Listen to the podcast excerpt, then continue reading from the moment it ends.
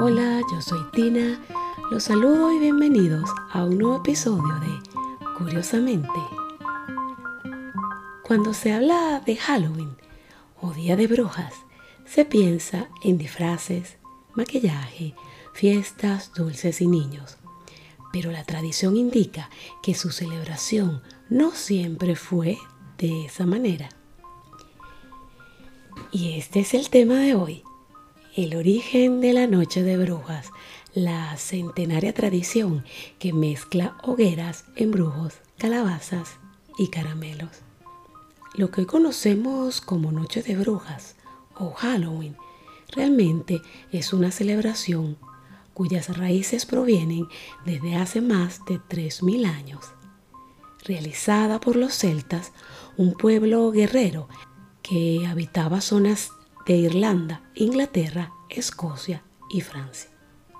Con esto celebraban el fin del verano o Samain, una fiesta pagana que duraba tres días y comenzaba el 31 de octubre. La fiesta se celebraba cuando la temporada de cosechas tocaba su fin y daba por comienzo el año nuevo celta, coincidiendo con el solsticio de otoño. Se creía entonces que durante esa noche los espíritus de los muertos podían caminar entre los vivos.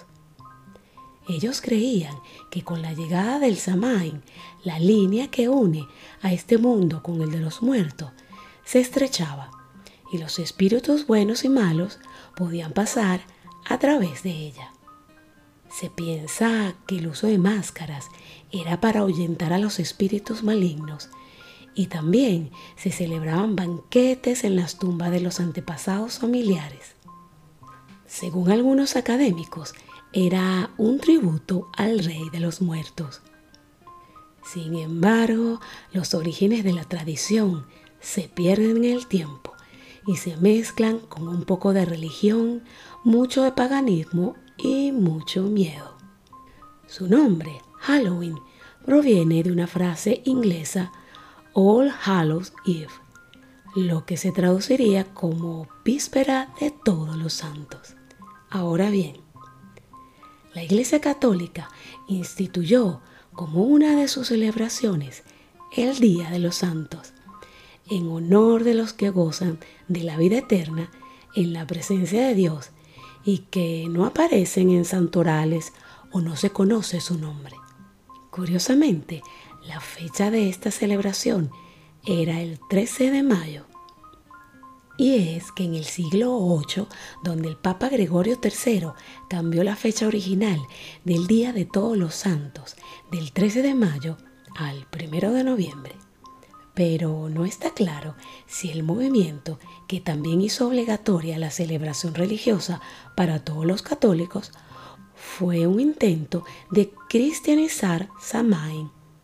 Lo cierto es que la movida unió ambas celebraciones y mezcló tradiciones paganas y cristianas.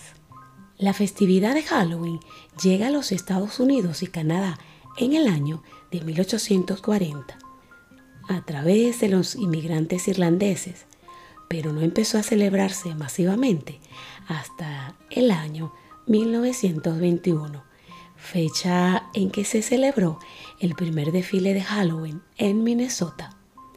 Durante las décadas siguientes, la fiesta fue adquiriendo popularidad hasta que en 1970 se produjo su internalización gracias a las series de televisión y el cine, principalmente con el estreno de Halloween en 1978, con la película de terror de John Carpenter, que fue la primera entrega de lo que se ha convertido en la franquicia de Halloween. Resumiendo un poco, Halloween, la noche del 31 de octubre, se celebra principalmente en el mundo anglosajón, Estados Unidos, Canadá, Irlanda y Reino Unido, con la excepción de Australia y Nueva Zelanda, donde la tradición no está tan arraigada. Es una de las noches más importantes para los Estados Unidos y canadienses, cuyos niños salen a las calles disfrazados de fantasmas, duendes y demonios para pedir dulces y golosinas a sus vecinos. También en España y América Latina, pero en general esta celebración se considera una fiesta estadounidense pero existen tradiciones y celebraciones ese mismo día con idéntico significado de cercanía con el mundo de los muertos.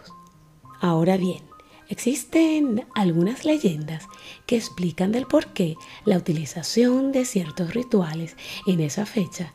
Y es aquí en donde pasamos a explicar brevemente la historia de Jack O'Lantern, el símbolo de Halloween. Jack, llamado el tacaño, era un herrero. Según otras versiones, era un simple ladrón, que una noche salió a beber con el mismísimo diablo. Después de muchos tragos, el tacaño de Jack no quería pagar la cuenta, así que convenció al diablo para que se convirtiera en moneda. El diablo así lo hizo, pero Jack se guardó la moneda en el bolsillo junto a una cruz de plata que impidió al diablo recuperar su forma original.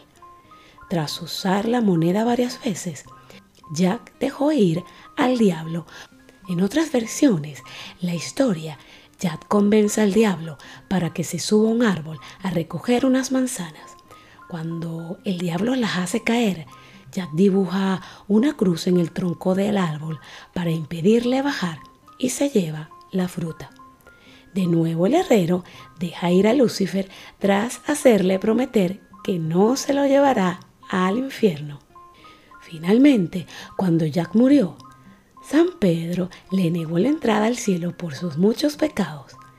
El alma del Jack viajó entonces al infierno, pero el diablo, fiel a su promesa, también se negó a dejarle entrar, condenándole a vagar por el mundo para toda la eternidad.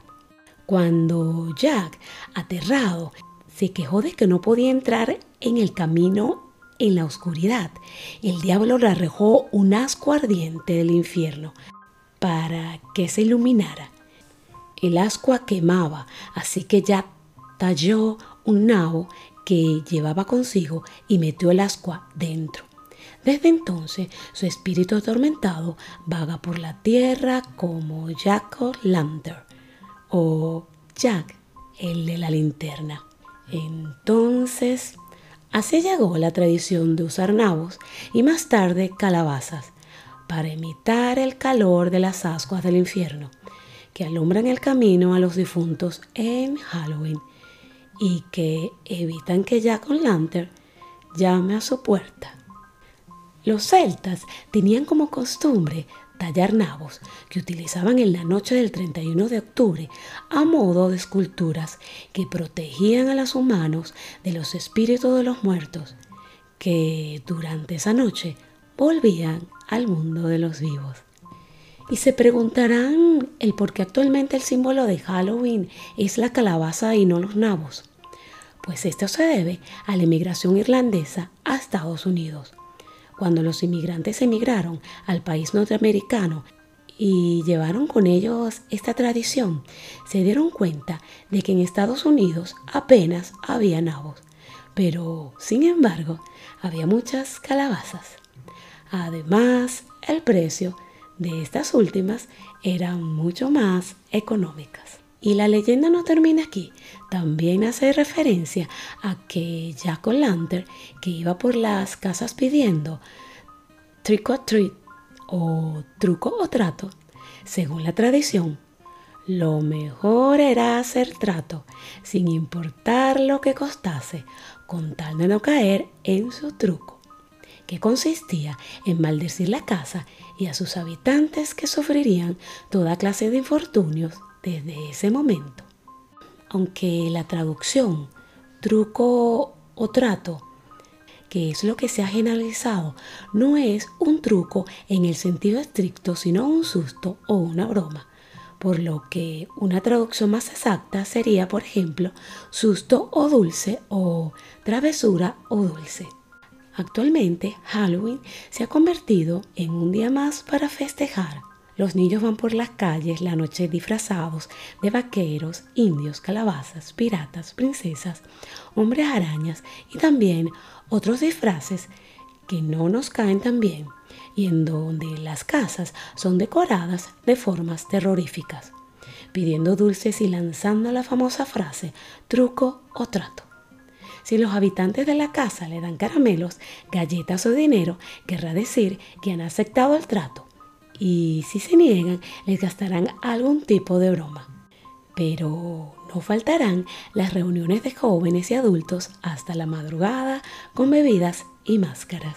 Aunque puede haber quien tome esta celebración como una ofensa al cristianismo, como muchos religiosos piensan, para otros el 31 de octubre, noche de Halloween, no es más que una oportunidad para salir a celebrar sanamente a pedir dulces con sus hijos y compartir con ellos, permitiendo un breve respiro de las normas sociales donde cualquier idea es buena para cambiar durante un rato de rol y jugar a ser una persona diferente, con otra identidad, dejándose llevar por la imaginación. Bueno, y ese es el final de esta tradicional y terrorífica historia. Gracias por escucharme y nuestro encuentro es aquí, en una próxima entrega de Curiosamente.